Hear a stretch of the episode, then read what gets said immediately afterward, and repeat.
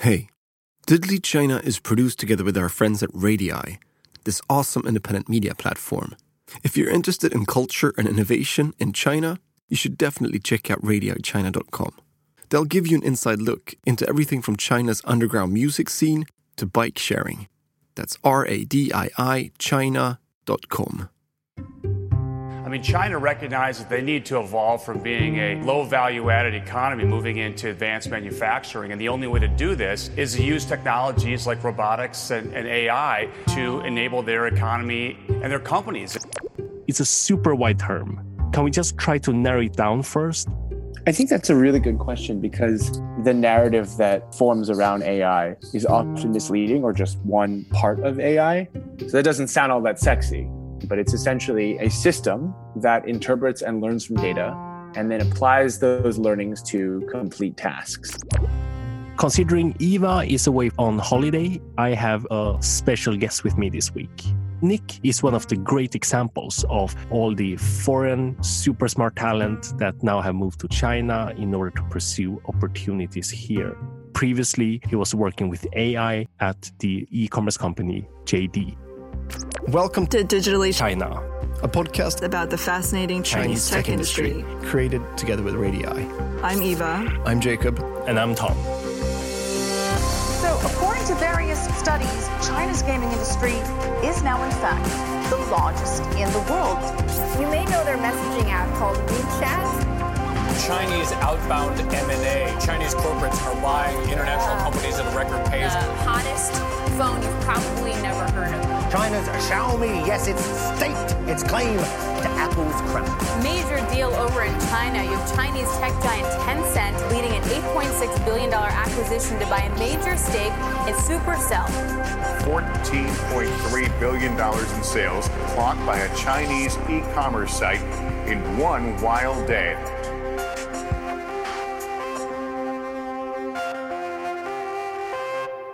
Where do I start? I actually grew up in America. My hometown is New York. And so actually coming to China to me wasn't like a lot of other Chinese Americans coming back and reconnecting with their roots. For me, it was a vastly new place because I'm actually fourth generation Chinese.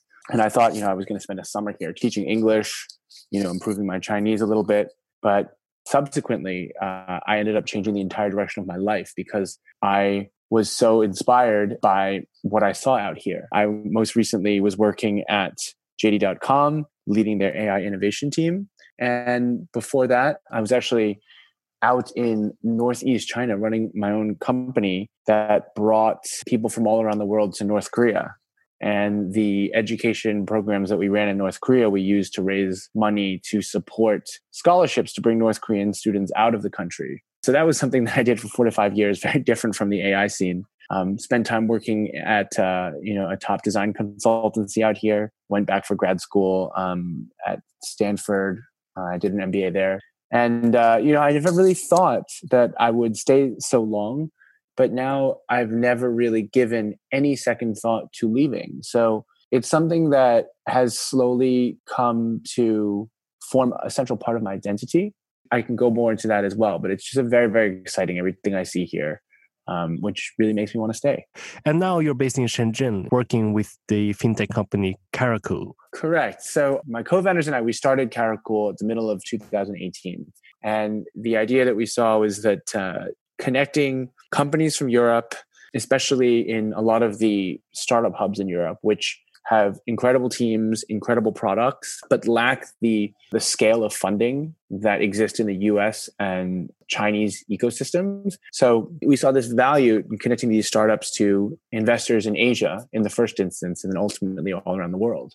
Um, and we do this in a, in a very straightforward way. In, in the first instance, we have technology that is able to aggregate and extract information from private companies and transform that information into what we call a storybook, which is essentially a immersive interface for you know a company's story. It has its key statistics, its key product, its key people. And then these are the, the interfaces that we forward to our entire network of investors, especially strategic investors in Asia. And then we help facilitate connections between the two. Today, we're actually here to talk about AI. I did some research on AI, and my only angle was what are the actual B2C use cases where AI is applied. And the only thing I found was within stuff like text, voice, image recognition or video recognition, and then recommendation engines, the way e commerce companies do it. Well, I mean, the more relevant question isn't so much what area AI is applied, but exactly how it's applied within that area. You know, even if you look at voice, you can see many different use cases for voice. So, you know, a classic example is Amazon Alexa. When you take that type of technology and then apply it to the existing ecosystem that Amazon has built around shopping and especially shopping for your everyday things, coupled with you know, basically on demand delivery, which is something that JD.com can also guarantee. Um, it's a very powerful, you know, these smart speakers, very powerful technology. So when we're looking at the type of business cases that really make sense for AI, it doesn't actually make sense to begin with the technology. It it's kind of like going back to basics, figuring out what what the users or the customers need, and then seeing if AI helps to deliver value better. And when I say better, I mean faster or lower cost or with a more delightful experience. Yeah, so one of the like main things with AI is what you mentioned a little bit before, a machine that by looking at data multiple times can learn itself and become better and it may be hopefully in future smarter than human beings. Well, I mean, to me, this idea of smarter also becomes uh, blurry if we don't talk about it in a in a more matter of fact way. What it really means is that pattern recognition is something that you do if you have a lot of practice. And so, you know, I believe it was somehow said that if you want to become an expert, you have to practice at something for 10,000 hours. And so, you know, a human could also accomplish a lot of tasks that a machine could if you practice over and over and over again. And so, if you take the example of, you know, chess, great chess master will play, you know, many, many games every single day and has studied all the great games. Um, in the AI, you can feed the you know public record of chess games you know by the thousands by the millions in a very very short period of time. You, the ai can play against itself. It can run simulations over and over and over again and continue to learn from those simulations and and make itself even better. And basically add more fuel to its pattern recognition engine. And because of that it ultimately outperforms humans so when there is a task that is repeatable and when there are rules that are very concrete, very well defined, AI excels. Let's take another example. Uh, let's take the recommendation engine we talked about for and the use case of, let's say, Amazon being able to tell you what you should buy or guess what you want to buy right now. How does that actually work? You know, what we're looking at is how do you process data? How do you process data to improve uh, the way you deliver services. So the data that a company like Amazon collects every day, uh, you know, it begins to repeat itself. It's certain types of people will buy certain things over and over again. Now, humans can identify these things, but there's certain things that humans will miss. And so once you know you have an AI system that can analyze these patterns at granular detail, you can pick up certain things that you know the human eye might not have caught. So, for example, you can infer that for whatever reason, maybe a certain cosmetic product, which normally would be sold to women, you would imagine, or that's the conventional wisdom that humans often fall victim to, um, is actually very well received by men. And because of that, you know, that would pop up automatically in a recommendation engine, something that the smartest people at Amazon might not have thought of because it's forward thinking. It can look at this data and, and make recommendations based on the trends in the data that humans are much less equipped to do. So, one thing I just can't understand 100% here when it comes to, for example, the recommendation engines is does that only actually make the big players larger in the sense that you need that data set in order to deliver an awesome product experience. So does that mean that the startup, because of AI, never can go in and compete with, let's say, Alibaba or JD or Amazon, because they will always give a more personalized experience thanks to their data sets? Well, I mean, it, it's a good question. I mean, startups can use A B testing to improve their experience. But generally, when you're talking about something like recommendation engines and you're not aggregating a lot of products or a lot of content onto your site, there's just not as many choices. So I would say it's the difference between if you had, you know, you went into a restaurant and you had a menu that had a thousand different items. If you presented that to a customer, um, they would want you to help sort those items and make some suggestions, right? But if you go into a restaurant and there's only 10 items on the menu, or even more extreme, it's it's omakase, the chef decides what you get to eat, then you know, a recommendation engine is less important. So let's take the example of a boutique brand, which a lot of these startups have created. They have a very loyal following around a specific brand. The idea of recommending a specific item to a person is less important than building an emotional connection between customer and brand. And it's building those emotional connections that still, you know, there's no pattern for that. It, you know, human creativity is really, really important. I mean, you could apply AI to see, well, let's look at all of these other small boutique brands and let's see if there's a pattern that can be identified between the brands that succeed and the brands that don't ultimately succeed. And maybe you can draw some inferences. But by and large, creative intuition wins in this case because uh, a lot of these brands are selling products or creating experiences that never existed before. So I think for smaller companies, you know these recommendation engines that aggregate massive amounts of data based on their inventory or their their um, their GMV, it just is not as relevant for a smaller company. Another example that's very popular globally is uh, in China called Douyin and abroad TikTok, former Musical.ly. They've been talking a lot about their algorithms in order to figure out who to show certain videos to because your attention span is so short as a user, so you'll give up after like three, four videos. And therefore, it's so important for them to kind of match you to the right content. So that's very powerful as well. Um, I'm glad you mentioned that because when we talk about analyzing a product, I mean, we talked about that with e-commerce. It's actually quite straightforward because a product is cataloged. It, it's a light, and the light is produced by a company, and then it has certain specs, so on and so forth. When you're talking about video content, context is much harder to infer, far harder than text. And so, if you have the ability to analyze a video and make some kind of guess as to what that video is showing, and then to be able to classify that video as i don't know a, a, humorous video a shocking video a cute video and apply these tags to that video then you can figure out what type of user gravitates towards this type of video and then show that user this video because ultimately these social media companies are successful or i could say they live and die by their ability to retain users you are looking at the phone for every single waking moment of your life that you're not spending on eating and bodily functions.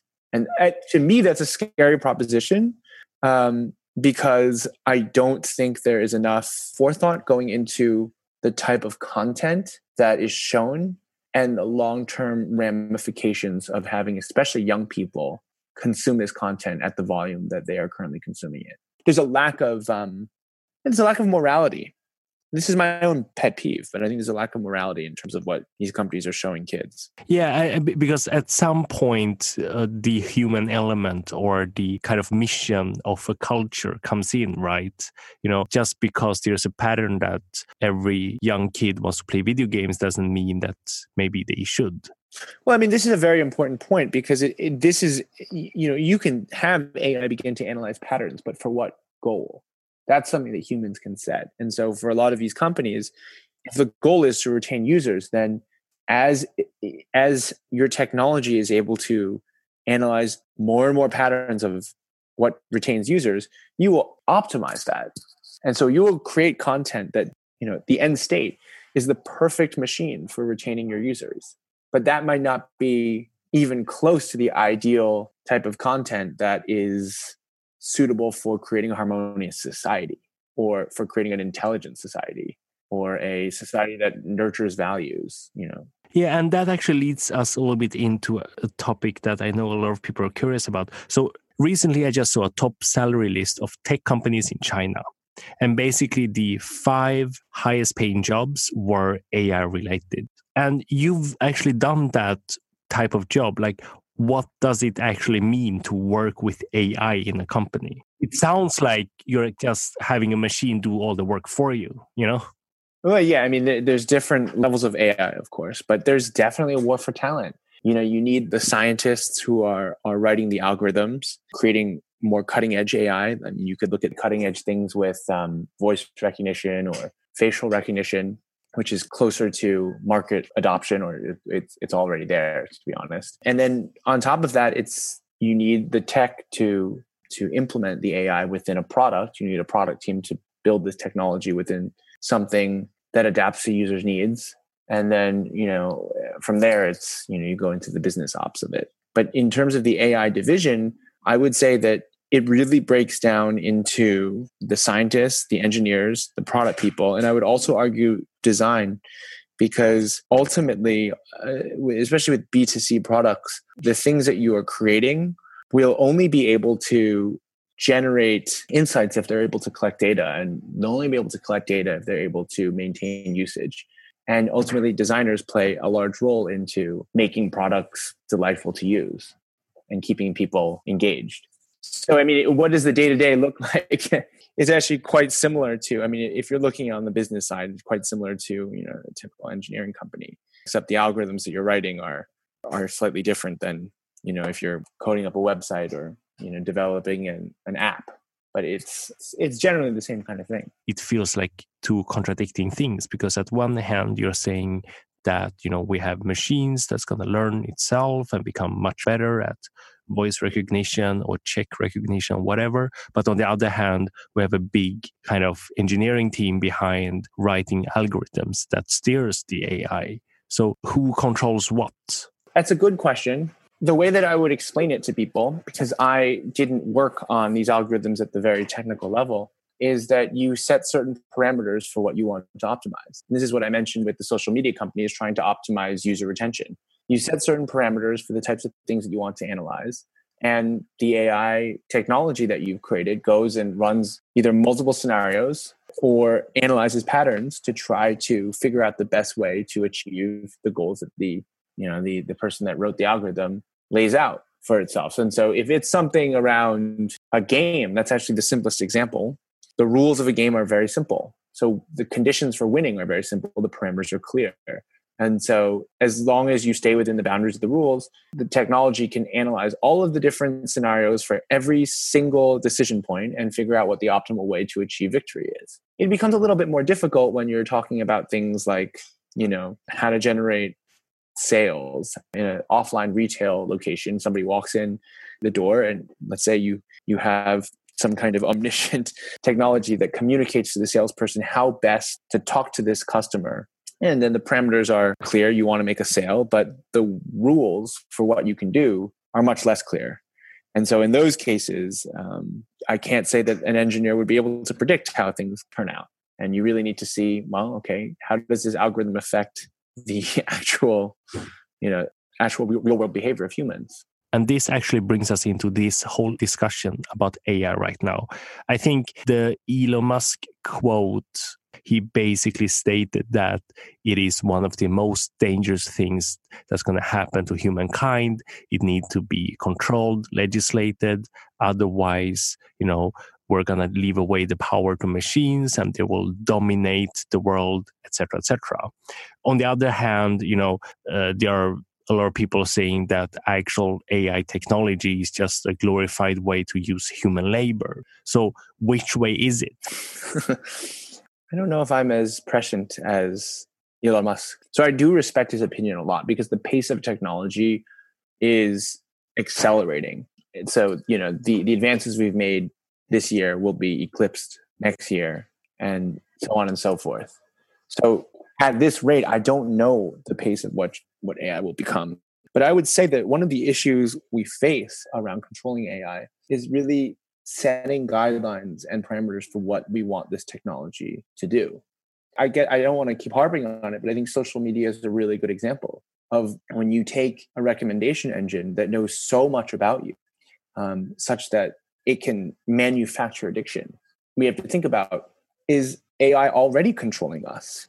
Because this is something that was designed by humans. We're not even talking about omniscient AI at this point, but we are already, in some sense, slave to a lot of the, the content that is delivered to us through AI recommendation engines. And I know it myself as you know these products are designed around exactly these types of insights every person's feed is different. Every person's feed is designed to optimize the amount of time they spend on the platform. And so there's certain examples where we already are quite attached to AI. I mean, you look at the way we use our phone to do a whole number of things. I, I mentioned a very simple use case earlier interview around how optical character recognition is used to do online deposit of checks or you know an online scan of your credit card or you know you can take a picture of, of a document and convert it to a pdf these things are very very simple. Or you can con- convert it to like a word document. These are things are very simple technology and yet we, we already are reliant on it. And so the question is is there forward thinking insight that sets guidelines around the type of technology we can create with ai around certain guidelines that are tied to our values as a society? That's number one and I think number two is do we have the human capacity to think independently about when to put the brakes on? Now, I think people who are less optimistic, like Elon Musk, would say that we've already lost the will to put the brakes on these things because we're not even aware of the degree to which we rely on AI powered technology and, and products and experiences. Okay, but let's drill down on that. What are the actual risks? let's say we let AI develop freely and all that. What is that worst case? So, I mean, this is where, for me, um, it kind of borders on the science fiction, but I think it, the worst case for me, the, the scenario that I fear is that humans lose the ability to think independently. Because why should I think independently when AI can optimize my decision making? I mean, think about when's the last time you went driving to a place you don't recognize without using your GPS? I mean, you might know how to get there, but you know do you know what the most optimized route is in terms of avoiding traffic you know um, avoiding accidents and red lights and these things are already commonplace and we can aggregate all of this data from cars and you know news sources all around the world and we just aggregate all that information it can optimize our travel route. We've already become completely reliant on that. And so when you look at the way we look at um, you know optimizing our own health through recommendations from technology these are these things have brought um, efficiency to our life. We don't want to be thinking about these things. But when we surrender the capacity to think critically on our own it becomes far more dangerous. And as i said you know examples of this abound social media is an easy target but there are other targets as well. So right now i'm just visualizing a bunch of people just cycling on like spinning bikes to generate electricity or whatnot playing games. The black mirror episode. So yeah. that's your future prediction. That's where we're going to end up. Well i mean it's that is part of ai but it's also living in a virtual world. So in, in some sense if you can gamify the way i interact with reality mm-hmm. by creating a virtual reality yeah. then I no longer need to interact with the physical world around me. Let's be honest, it already happens. I mean, Black Mirror has placed it within a setting that looks far more futuristic.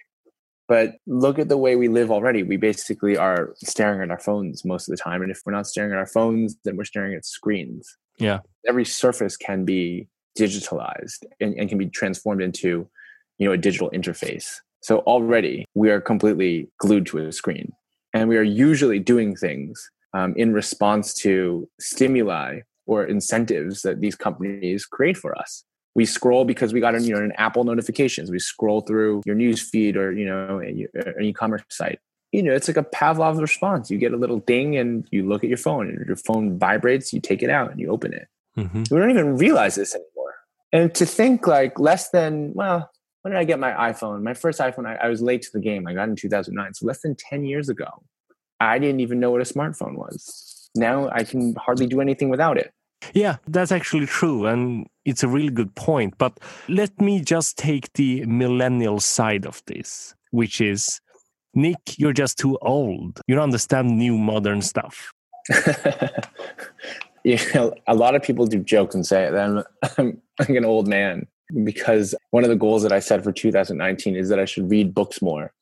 But uh, look, I'm I may be old, but here's the thing: it's, you know, I look at a lot of AI technology and I look at what it's done for um, people. And one of the major benefits of AI technology is it helps us save a lot of time. Once again, I, I, go back to another example just for the sake of clarity. If I'm talking about, you know, depositing a check just by taking a photo of it, that saves time. I don't have to walk to the bank. I love that you know, if I can walk through a, a door just and I don't have to go stop at the security desk and then you know it scans my face, I walk right through it, it saves time. But the question then is, what am I doing with this extra time? Am I doing something to enrich myself? Am I spending more time with my, my kids, my friends? I mean, we can get, you know, pretty pedantic around how we be, should be spending our free time. It's not something I should be telling people how to do it. But by and large, we go right back to our phone with free time. I know I do. I have some Yeah. quiet time to, you know, relax on the couch. And, you know, this is time that I could be reading a book or talking to a friend or calling somebody who I haven't talked to or talking to my parents. Say I don't call home enough. Um, but invariably, I'll take out my phone. I'll just watch YouTube, which knows exactly what I like now, which is scary.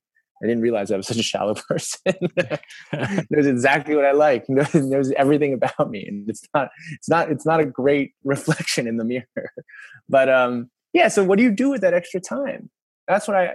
I ask a lot of the people, you know, in my millennial generation, in our millennial generation. Yeah, I definitely get your point, and uh, in so many ways, I agree with it. On the other hand, like I think that's where the issues are right now, right? Where where it's really hard to draw kind of that line between what gives us efficiency and therefore good for society versus you know what we do with our time, or when it's becoming a little bit too efficient and making us maybe lazy when we don't want to think and we just want to wake up and a computer tells us oh now you need to do the following three things in order to unlock next achievement in order to get to work and to you know etc etc and and that's actually a super interesting discussion. And i think the first step in that discussion is actually understanding debunking this hyped up term ai what that actually means but also where we are currently. I- think that you know the, the idea is that the technology itself is not evil. This is something that it's nuanced, so it's not played up in media narratives or you know movies and novels like this, but it's very nuanced. The technology is not evil; it's what we do with it that determines what it does to us. And so, a good example of that is facial scanning. So, you know, in a country that I live in right now, a lot of people in the West are very scared that facial scanning is mostly in the hands of the government. And there's cameras all over the country that are able to scan people's faces almost 24 7. the most common stories about china right Yeah. And, you know, there's a social score, all that. I'm sure a lot of your listeners have have heard of that. And so, you know, that's that's horrific to a lot of people in the West because, you know, privacy is something that is held sacrosanct. You know, another data point is that in China, crime has dropped significantly and criminals who you know perhaps have been on the lam for the last few years suddenly resurface because facial scanning software has been able to identify them. So uh, you know public safety in many ways has been vastly improved because of this. And you know if you think about the problems that china is facing i'll give you an example that a lot of young parents might relate to. In china there's a lot of issue around safety in in nurseries and in early education facilities like daycare centers where you know there was a it was a big incident in 2018 where these young kids were caught on camera being harassed by their teachers. And teachers were hitting them rubbing i think it was mustard in their eyes or making them eat mustard as punishment. And it was it was terrible. And there's just nothing the parents could do until many days later when they found that you know that the children were um they were actually harmed physically. And so if you have technology that can for example sense anxiety within a room increasing or that catching these on camera and actually filming these actions and then inferring that this type of action is not standard to a classroom behavior and warning the parents immediately or warning you know the the other teachers immediately. And perhaps teachers could intervene. This is where the technology can be used in perhaps a helpful way. Now of course it can also be abused. And then you ask yourself how much trust do we put into the people who are controlling this technology? If you come down on the line of know i don't want anybody controlling me even if they end up doing it for my own good then you will cast a more suspicious eye towards ai but you know these things also you know they bleed into conversations about government uh, the role of government the power of government. And so ultimately i look at it as a problem that we have to discuss together as humans the type of world we want to live in. Ai is a tool that we now have now available to us. How do we want to deploy that tool can we come to an agreement across society around those use cases and can we actually take advantage of the benefits that these tools provide us these are all questions that um, they're not ai questions they're human questions Yeah. And so, in some ways, actually, Elon Musk has a really big point there. You know, should we let privately controlled companies by a very few selected founders whose entire business idea is to you know make money to create this new technology or should we let governments in countries with less transparency control all of this? Or should this be actually something we all own and control together? I think that's a like a really good question that thanks to the topic of AI actually gets raised much more now and enables us to actually talk about. And you definitely have a point there that we need to separate the human problems versus the technology because at the end of the day we together as a society decides on how we use that technology what we use that on and and also how to how to control it. In many ways ai is almost like a reflection of us because it analyzes human patterns and like a recommendation engine it suggests things that we would like. Mm-hmm. so we talk a lot about the the siloed nature of social media. You get to see the things you like and you get to interact with the people who are like you. And so if you look at it that way, AI is a reflection of what we want it to be. So when I, without getting too philosophical, these are the things that we have to think about. Um, you know, if we're if we are a society that that really benefits from the additional convenience of knowing exactly what I want when I want it, then AI can do that. I mean, I think I mean, just another example of a time where I was um, and this is powerful in, in China. I was browsing something online. It was related to a certain product. And then when I went to when I went to walk through the mall near my house later that afternoon, a salesperson came up to me and suggested that I I look at a product. And it was it was a different brand. It was the same product as the one I was browsing online. So the online and the offline space are completely integrated. And one person might think, well, that's great. Like, you know exactly what I was looking for. That's remarkable. It saves me a lot of time and um, feel like you you know me. I guess that's nice. But for me, I was weirded out. I was like, wow, you know me a little too well. Like I'm usually I take a while to warm up to people. And what else do you know about me? You know, like you also know what type of drinks I like, and you're gonna sell me that as well. So I mean, is this what we want? And you know, it's different because like a lot of these things are decided in the aggregate. So, you know, a company will make this decision when enough people want it. That doesn't mean everybody wants it. And so that goes back to the point of can you turn this off? Can you shut off data tracking? Will companies allow you to do that? Are you even aware of what's being tracked? This is the whole issue with Facebook. What data do they have on you and how much they how much of it do they give out? Um, these things I think would benefit from being more transparent and giving more choice to the person the end user. But if the end user isn't knowledgeable or doesn't care about this, ultimately AI is not going to make the decision to be quote unquote virtuous or um, exploitative because these are human normative terms.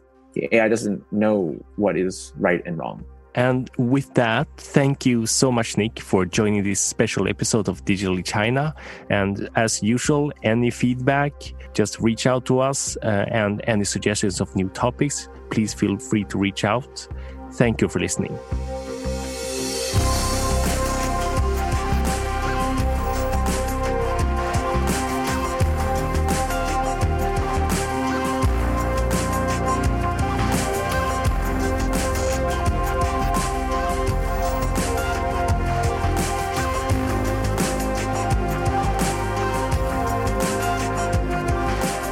Digitally China is produced by me, Jacob Levin, Eva Xiao, and Tom Shaw, and it's powered by Radii, an independent media platform exploring culture, innovation, and life in China. You can find them at radiichina.com. Thank you for listening.